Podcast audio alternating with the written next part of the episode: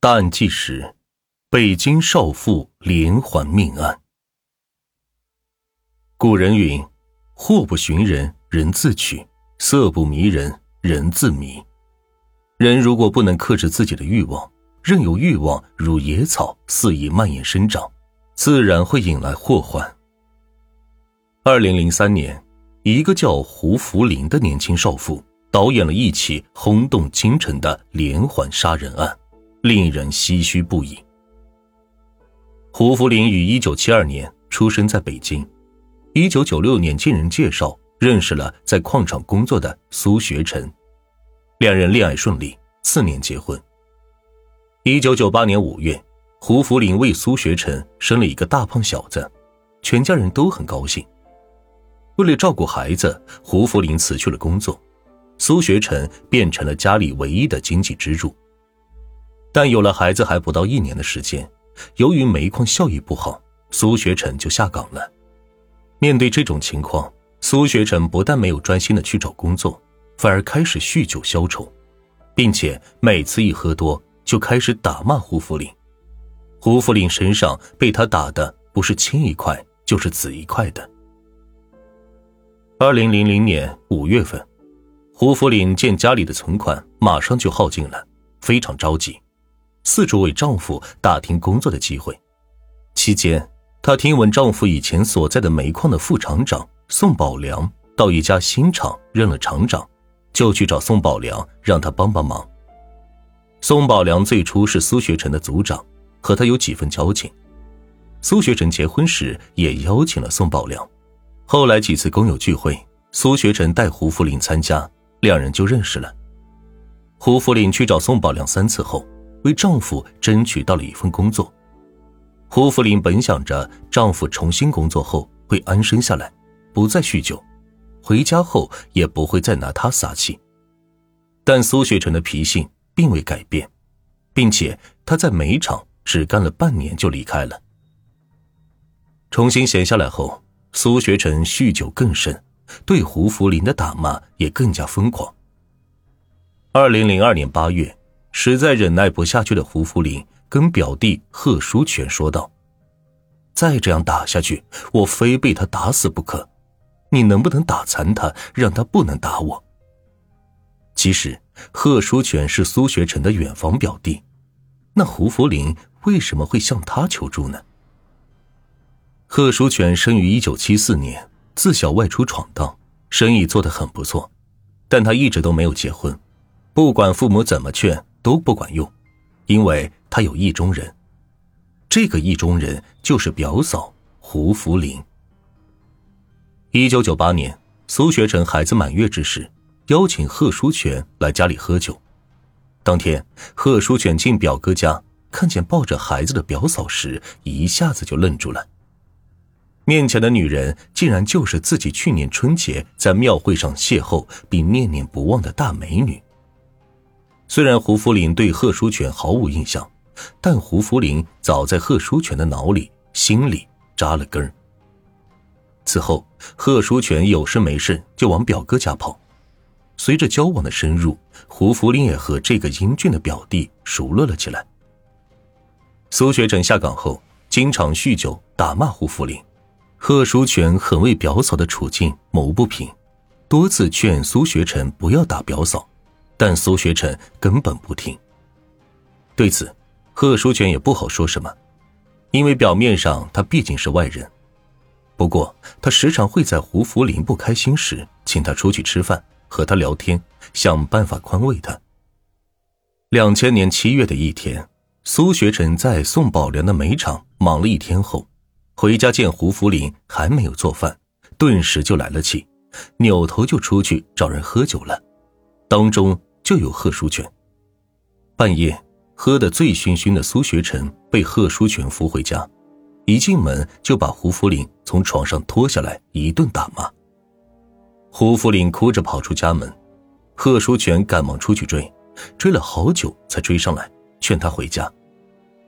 胡福林不想回，贺书全就陪着他满大街的转，从深夜一直转到了清晨。胡福林对贺淑全陪着很是感激，情难自已，扑在贺淑全怀里，大哭了一场。贺淑全表现的很慌乱，不知所措，但心里却无法抗拒。这天以后，两人间的窗户纸被捅破，经常背着苏学成在一起。苏学成从煤厂辞职后，对胡福林的打骂是更加频繁。贺书全每次看到表嫂鼻青脸肿的样子，很不是滋味到了二零零二年八月。忍耐到极限的胡福林对贺书全说出了那番话。贺书全虽然爱上了表嫂，也同情她的遭遇，但并没有做好要伤害表哥的准备。谁知没过多久，表哥的胳膊真被人打折了。贺书全听说后，连忙赶往医院。胡福林当着贺淑全的面，狠狠的对丈夫说：“就剩下一只胳膊，看你以后还打不打我。”苏学成听懂了妻子话中的弦外音，随即表示，即便一条胳膊，照样打他。胡福林听罢，狠狠的看了丈夫一眼，转身就走了。胡福林走后，苏学成将贺淑全叫到身边，竟提出让他帮忙买枪，说要报复打残他胳膊的人和幕后指使的人。这让贺书全是大吃一惊，因为他猜到幕后指使人就是表嫂。二零零三年正月初五，苏学成再次催促贺书全联系买枪的事。贺书全一听，立马就找到胡福林，将苏学成要买枪的事告诉了他，并表示苏学成已经怀疑他了。胡福林也很害怕，对贺书全说：“你千万别让他买枪，他要杀了我，我也不会放过你。咱们最好先下手为强。”贺书全一听要杀人，吓得不轻。看到贺书全的表情，胡福林说他不像个男人。在胡福林的刺激下，贺书全退而求其次的表示可以想办法将苏学成打成植物人，这样他就会在床上躺一辈子，再也不能打他了。胡福林见贺书全不想杀人，也没有再坚持，就让他去找煤厂的厂长宋宝良，说他一个人把苏学成打坏以后拉不回来。宋宝良有车可以帮他拉回来。二零零三年正月十四下午，贺书全去见了宋宝良，没想到宋宝良满口答应，还找来了一个叫做李勇的人，三人密谋，正月十五闹花灯这天下手。按照计划，正月十五早上，贺书全来到苏学臣家，叫他一起出去喝酒，苏学臣完全没有起疑。贺书全本想将苏学臣灌醉后，再约宋宝良和李勇一起将他打成瘫痪，但等苏学臣喝醉，他又不忍心下手了，犹豫了好长时间，最终还是将苏学臣送回了家。胡福林见罢，一顿埋怨，问他为何不按照计划做。贺书全理亏的离开后，在路口碰见了等待他的宋宝良和李勇，二人对他也是一顿讽刺。贺书全没受过这种激将，头脑一热，当即表示干就干，谁怕谁。于是他又转身回到胡福林的家。这时苏学成已经有些清醒了，他骗苏学成说买枪的人已经找到了，正在郊区的一个地方等着。苏学成一听就来了劲头，和贺书全一起打车去了郊区。等到了地点，贺书全向苏学成。介绍李勇就是买枪的人。当三人走到一起的时候，李勇偷偷递给贺书全一把水果刀，示意让他下手，但贺书全不敢。这时，李勇突然搂住苏学成的脖子，从背后掏出一把杀猪刀，朝着苏学成的心口处狠狠的捅了下去。站在一旁的何书全惊呆了，这完全超出了他的计划，他只想将表哥打成植物人，并没有打算杀人。谁成想，表哥竟死在了他跟前。他惊恐的问李勇：“为什么要杀表哥？”李勇理都没理他，而是拨通了电话。几分钟后，宋宝良就开着车来了。李勇让贺书全陪着一起去抛尸，但此时早已经吓坏了的他全身哆嗦，哪还敢去？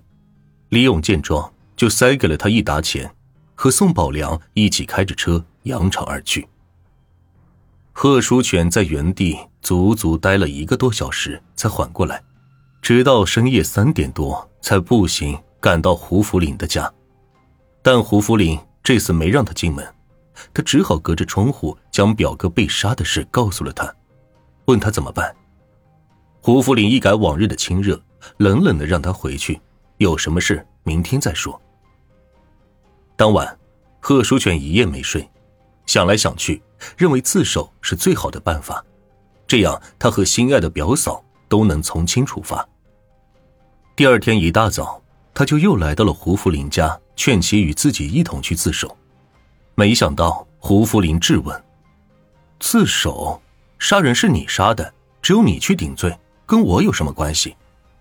贺书全一再辩解：“人是李勇杀的，不是他杀的。”他还说：“表哥死的太冤枉了。”胡福林却冷冷的说：“冤枉什么？他罪有应得，你知道吗？我不杀他，他就杀我和宋宝良。他的那条胳膊就是宋宝良找人给打断的。”贺书全问：“为什么？”胡福林见杀父的目的已经达到，索性把所有的事情都告诉了他。贺书全听后不禁是惊出一身冷汗。原来，宋学成之所以能够进到宋宝良。任厂长的煤场工作，是因为胡福林出卖了色相。当时，胡福林与宋宝良的关系在厂里被传得广为人知。苏学成一气之下，干了半年就离开了厂子。妻子给自己戴绿帽子，也是苏学成此后对胡福林家暴更频繁的原因。一边是丈夫的打骂，一边是宋宝良的甜言蜜语和金钱诱惑。胡福林慢慢从最初的不情不愿发展为主动向宋宝良投怀送抱。后来，胡福林鼓励贺书全打苏学成，贺书全不愿意，他就找到宋宝良，让他找人打断了苏学成的胳膊。苏学成出院后，竟让胡福林约宋宝良出来吃饭，这让二人十分惊恐，以为他要报复。但见面后，苏学成表示。只要不拆散家庭，他俩的事他不管。条件是宋宝良要借给他五千块钱，他想开个商店。宋宝良一听，当即表示同意。饭后，三人还煞有介事的签了一个协议，等于是五千块钱将胡福林卖给了宋宝良。苏学成用这五千块钱开了一家百货店，而他开店的目的就是想赚钱购买枪支。报复宋宝良和打伤他手臂的人。胡福林从贺书全口中得知苏学成的买枪计划后，马上告诉了宋宝良。二人非常害怕，决定先下手为强，杀了苏学成。宋宝良花了一万块雇佣了刚刚从监狱里出来的李勇当杀手。李勇跟踪苏学成二十多天，本想等他出门后杀了他，但由于百货店的生意不错。苏学成一直忙生意，很少出门。见李勇那边一直没有进展，胡福林和宋宝良都很着急，于是密谋让贺初全出面，把苏学成引出来，然后杀掉。贺初全听完胡福林讲完这一套周密的杀人计划后，瞬间明白了自己是着了道，成了别人的杀人工具。这时，再看眼前这个漂亮的表嫂。只觉得他是如此的蛇蝎心肠。贺书全害怕被这帮人杀人灭口，故意提出要外出躲一躲。胡福林担心贺书全会报警，顺着他的意思说出去躲是最好的选择，会和宋宝良、李勇商量，给他找个安全的地方，再准备点钱给他用。贺书全见表嫂说的真切，放松了警惕。他没想到的是，此时的胡福林已经动了杀机。胡福林给宋宝良打电话，约定了碰头的地点。四人见面后，进了一家饭店。快开饭时，宋宝良让李勇将贺书全带出去说话。二人在门口说了一会儿话，回到包间时，贺书全见饭桌上酒杯里的酒有点发黄，问是怎么回事。胡福林解释说，怕他喝多了误事。往酒里加了点茶水，降低度数。说着，又往自己杯里也倒了点茶水。贺书全听罢，没有多想。实则宋宝良故意将贺书全支开后，胡福林在他酒杯里放了毒药。饭后，四人开车离开。胡福林以回家接孩子为由，在中途下车，贺书全便坐着宋宝良的车继续往前走。没走多远，贺书全开始感觉腹内绞痛，要求下车吐一下。当贺书全在路边呕吐时，身后的宋宝良手持一根铁棍，狠狠地砸在了他的头上。贺书全随即倒地。李勇又上前拿尖刀在他的胸口狠狠的捅了一刀，并将他双眼给扎烂。贺书全到死都不知道，这里与昨晚他表哥被害的地方也就一百米左右。连发两起命案，引起了警方的高度重视，随即展开调查。